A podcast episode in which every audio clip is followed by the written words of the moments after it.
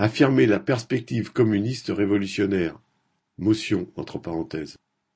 Après vingt mois de guerre en Ukraine opposant les puissances impérialistes de l'OTAN à la Russie, le cheminement vers une généralisation de la guerre a franchi une nouvelle étape avec l'embrasement en Palestine et en Israël.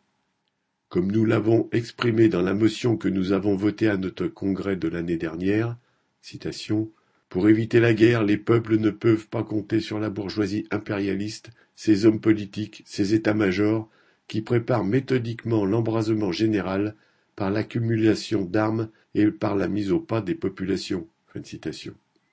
C'est le vent contre ceux qui prétendaient que les conditions historiques pour le changement de la société n'étaient pas mûres. Trotsky affirmait il y a quatre-vingts ans déjà citation, les prémices objectives de la révolution ne sont pas seulement mûres, elles ont même commencé à pourrir. Sans révolution socialiste, et cela dans la prochaine période historique, la civilisation humaine tout entière est menacée d'être emportée par une catastrophe. À la lumière de ce que furent la Première et la Deuxième Guerre mondiale, la perspective d'une Troisième Guerre mondiale transformera cette affirmation en certitude le prolétariat international conserve sa force comme sa place indispensable dans la société. Il lui manque la conscience révolutionnaire de ses intérêts politiques et l'organisation, c'est-à-dire le parti qui les incarne.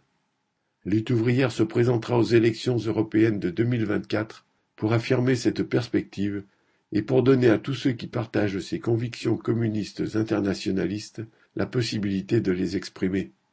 La liste lutte ouvrière, conduite par Nathalie Arthaud et Jean-Pierre Mercier, témoignera de l'existence dans la classe ouvrière d'un courant révolutionnaire conscient que l'avenir de l'humanité dépend de la capacité du prolétariat à renverser le pouvoir de la bourgeoisie et à prendre la direction de la société.